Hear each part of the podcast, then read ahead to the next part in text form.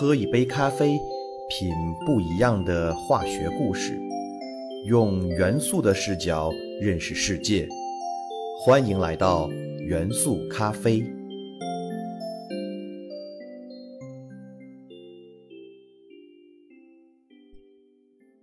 大家好，欢迎收听元素咖啡，我是你们的老朋友老胡。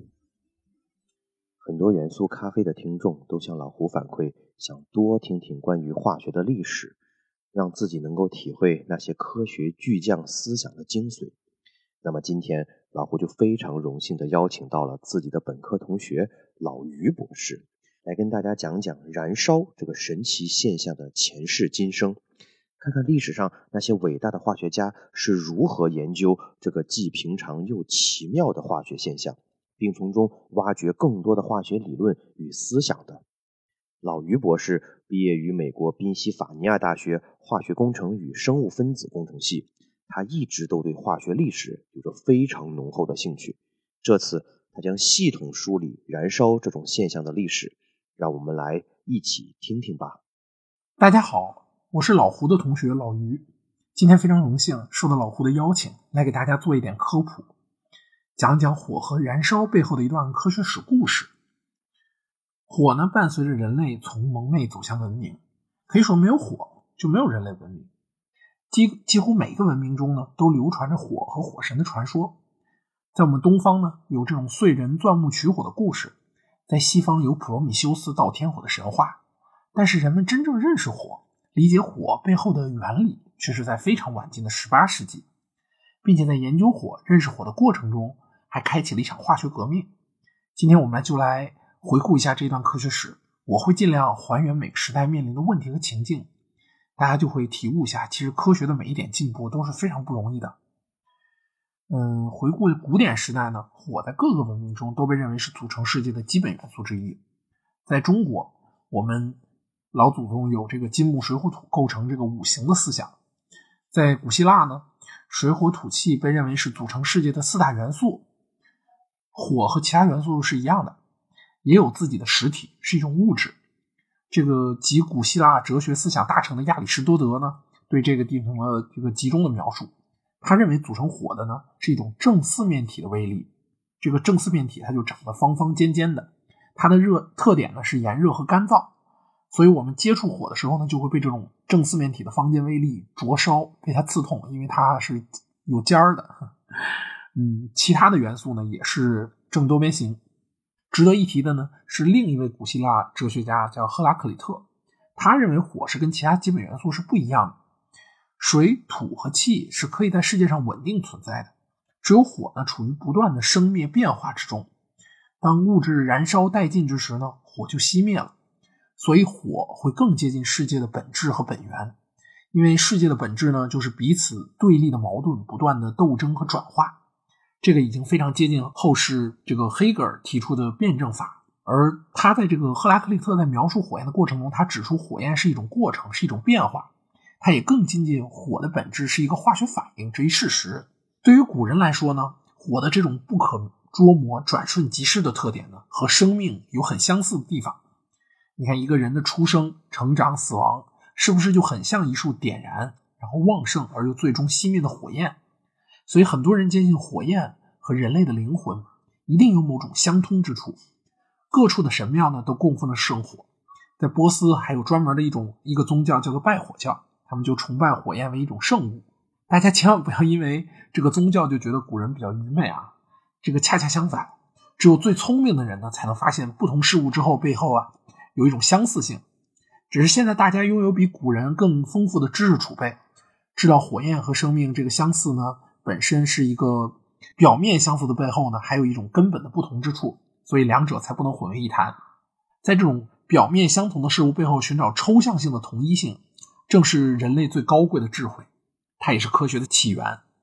后面我们还会谈到，火与生命的这种表面相似性会误导很多科学家，让他们坚持一种错误的理论。那么人们是如何一步一步揭开火焰背后的秘密和原理的呢？第一个线索呢，其实是空气。各个文明都记载了火焰中空气的重要性。比如说，我们在冶金中需要不停的鼓风来促进火焰迅猛的燃烧，反过来，通气如果不足呢，火焰就会减弱甚至熄灭。但是，空气对于火焰到底是不是必须的呢？古人并没有给出一个严肃的结论。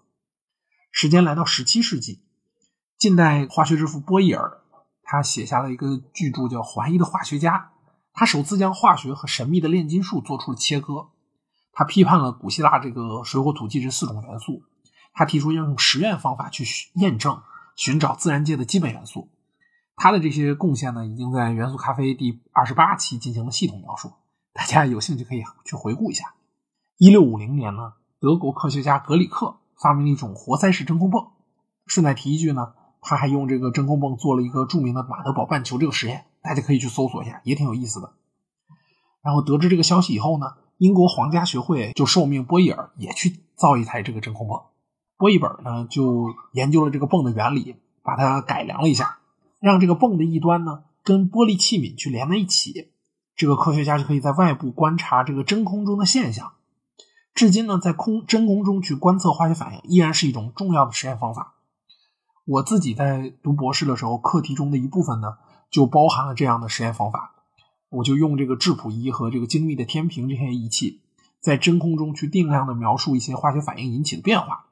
所以我对这个领域也算相当熟悉了，某种程度也可以称为。波义尔的徒子徒孙，当时这个真空泵的造价极其昂贵，但是波义尔呢是一个贵族富恩代，他具备这个世所罕见的超能力，就是钞票的能力。他不仅造了一台这个原型机捐给了皇家学会，自己还额外造了两台真空泵。而当时全世界这种真空泵加上他这三台，可能也就七台。不过因为这个装备是他自己设计，然后用他那个助手著名的科学家胡克操刀去组装制作的。由于这个是纯手工制作，机器这个非常复杂，运行起来经常出问题，基本上只有胡克一个人能用得起来。从这以后，波义尔就可以在真空中观察实验现象了。他是第一个系统性记录在真空中化学反应和物理现象的科学家。波伊尔在一六七三年写了一篇名为《关于火焰与空气的关系的新实验》的文章，描述了他的发现。他发现什么呢？硫磺啊，在真空中只冒烟不着火。但是，一旦放进空气，硫磺这个纸卷就马上开始放出蓝色的火焰。波伊尔还发现啊，这个当密闭容器中燃烧着油灯的时候，虽然灯中的油还有很多，但是不久呢就熄灭了，说明呢火焰需要空气来维持。如果把小动物放进密闭容器，它们不久就蔫蔫的死去了，说明生命也需要空气来维持。不过他当时并没有猜到啊，火焰和生命所必需的气体是同一种。他把他这个发现呢，就写了一篇名为《关于火焰与空气的关系的新实验》。所以现在大家都知道，如果没有空气，火就着不起来。空气对于火焰来说是必须的。可是空气是到底哪一部分对燃烧来说是必须的呢？人们虽然这个对气体还比较熟悉啊，但是却并没有意识到气体并不是一个均一的单质。人们说到气体呢，一般指的就是空气。真正对于气体进行严格的区分划界呢，也是比较晚的事儿了。到了十七世纪，一位出生于布鲁塞尔的炼金术士赫尔蒙特第一次记录了有许多不同种类的气体。他观察到呢，动物排泄发酵得到的气体可以燃烧，木头燃烧得到的气体呢可以让火焰熄灭。于是呢，他第一个在西方语言中创造了 gas，也就是气体这个词儿。赫尔蒙特还做了其他许多比较有趣的实验啊，比如说著名的柳树实验，我们有机会也可以讲一讲。不过，赫尔蒙特他也并没有这些纯化气体的手段，他只是比较敏锐和细心，把他的这些观察结果写了下来。不过呢，后面有了他的这个提示了以后，在之后的一百多年呢，各种各样的气体呢都被科学家逐渐发现呢并记录了。这个其中最重要的工作呢，是英国化学家普利斯特利做的。普利斯特利呢改进了前人发明的这个气体的收集方法，他发明了我们中学中最常见的这种排水集气法，让他能收集很多纯净的气体。而且他在收集二氧化碳的同时，还发明了苏打水。大家下次在喝可乐的时候，可以稍微想起这个科学家普利斯特利。对空气非常感兴趣，他重复了原来波义尔的实验，并且给出了更详尽的描述。他发现啊，小老鼠如果在密闭的容器中待几天就死了，但同时呢，空气并没有完全消耗殆尽。他觉得空气中肯定是有多种组分的，其中一定存在一种活命空气。然后他在密闭容器中点燃了一支蜡烛，然后同时放入了一只小老鼠。当蜡烛熄灭后不久，小老鼠也就死了。所以他就证实了，原来能够使火焰燃烧和生命存活的是同一种气体。从此以后，普利斯特利就开始各种实验来寻找和搜集它的这种活命气体。普利斯特利最开始发现植物是可以吸收火焰燃烧和动物呼吸所产生的浊气的，并放出他所发现那种活命空气，而且这种活命空气可以让火焰更猛烈的燃烧。他做了很多实验，收集和研究了许多气体以后，终于在1774年，他发明了系统性制取活命空气的方法。他是怎么做的呢？首先，他在空气中加热水银，得到了一种红色的矿渣，这个我们知道啊，就是氧化汞。然后他把氧化汞放到密闭容器的水银液面之上，然后用大型的凸透镜去加热这种矿渣，这个矿渣也就是氧化汞会逐渐分解，重新变回水银和氧气。于是他就提纯了他所发现的这种活命空气。他把这种气体收集起来之后，发现这种气体可以让火焰更猛烈的燃烧。老鼠在这种活命空气中的存活的时间比普通空气的时间更长，而他本人吸入了一口之后也感到非常的舒适。这就是纯氧啊。他就不禁开玩笑的说：“啊，谁知道这种纯净空气将来会不会变成一种奢侈品呢？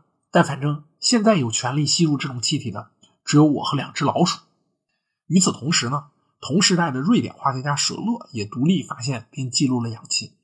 从他的实验笔记上看呢，他发现氧气的时间甚至比普利斯特利还要早。不过呢，他发表的时间就比较晚。当他发表这个结果的时候，普利斯特利的发现已经传遍当时的科学界了。是不是听到这儿，咱们大家感觉这个燃烧背后的原理就已经昭然若揭了呀？因为物质的燃烧需要可燃物和氧气，那么氧气和可燃物发进行了化学反应之后，它们就着火了。但是呢，不是这样的，与此相关的科学争论呢才刚刚开始。咱们稍微回顾一下啊，重新审视一下我们截至目前所所取得的所有材料，看看为什么在这里科学界会有争论呢？那我们知道啊，有些东西是可以燃烧的，有些东西是不可以燃烧的。那是不是因为这个可以燃烧的物体中都含有某种可以燃烧的元素呢？这是一个非常朴素和自然的想法啊。不仅这个古典时代的人是这样想的，很多科学家也提出过类似的猜想。比如说波义尔，他在重新提出这个元素概念之后，他也始终没有理清火焰到底是什么物质构成的。他就在笔记中呢，暂时把它记为火素。那么，在十七到十八世纪呢，德国化学家贝希尔和他的学生斯塔尔，他们就构建了一种叫做燃素说，并成功的将这个燃素说系统化，解释了很多的现象。那我们现在来介绍一下当时这种燃素说啊。燃素说就认为啊，可燃物中啊均含有数量不等的燃素，有些东西呢含得多，有的东西呢就是含的少。含得多的物质呢，它燃烧就猛烈。燃烧含的少的物质呢，就不那么容容易燃烧。燃烧的过程呢，就是燃素溢出的过程。当燃素全部都溢出了，燃烧就停止了。而且燃素说呢，还可以把这个金属的生锈啊和金属的燃烧统一起来。就无论是金属还是燃烧还是生锈啊，它都是一种失去燃素的结果。当金属矿渣和木炭再重新一起燃烧的时候，木炭它又把燃素重新赋予了金属，于是金属就重生了。这个暗示是什么呢？暗示人他这个有这个死而复活的这个可能，这个就跟这个基督教这个宗教传说呢，就某种程度上契合了起来，所以大家也就觉得特别的合理。不过呢，科学家们还是觉得燃烧是需要空气，那空气又在这里起什么作用呢？普利斯特利啊就给出了一个解释，他觉得呀，空气中所谓的活命空气是一种脱燃素空气。什么叫脱燃素空气呢？就像一块干燥的海绵，干燥海绵你可以认为它是脱水海绵。而空气中其他的部分呢，是燃素饱和空气。在燃烧过程中呢，就是脱燃素空气，把可燃物中的燃素逐渐吸收，然后逐渐饱和了，就像海绵吸收水分而逐渐饱和一样。当脱燃素空气把这个燃素吸收饱和以后呢，燃素就不能继续溢出了。就虽然你还有燃素，但是你出不来了，因为没有东西吸收你了。然后燃烧也就不能继续了。燃素说啊，可以说对当时所有已知的化学反应都能提出比较合理的解释。不过还是有几个现象让燃素说解释起来存在很大的困难。第一个问题是，那你说木炭它燃烧，它这个质量就变轻了；金属燃烧呢，怎么就变重了？这同样是燃素溢出的过程，那怎么质量变化就不一样呢？那你燃素的质量到底是怎么样的呢？是正的还是负的呢？第二个难题是，那你说燃素为什么在真空中它就不会溢出呢？理论上真空应该是对于什么东西都是非饱和的，对吧？难道只有空气能吸收燃素，真空就不能吸收燃燃素吗？第三个难题是，如果你说空气分为燃素饱和空气和燃素不饱和空气，那这个不饱和燃素空气和这个饱和燃素空气怎么能如此的这个分泾渭分明？它们就不应该形成一个就是燃素浓度适中的一种水溶液一样？它这个从不饱和的饱和，它有一个渐变过程，它为什么不是这种渐变过程，而是一个呃零和一的这种过程呢？虽然有这些疑难问题，但是包括这个普利斯特利在内的很多化学家都坚信燃素的存在。他们在这个旧的大厦上修修补补，毕竟突破这个旧的理论框架是需要很大的智慧和勇气的。这场化学革命，还需要等一个人的到来，他就是现代化学之父拉瓦锡。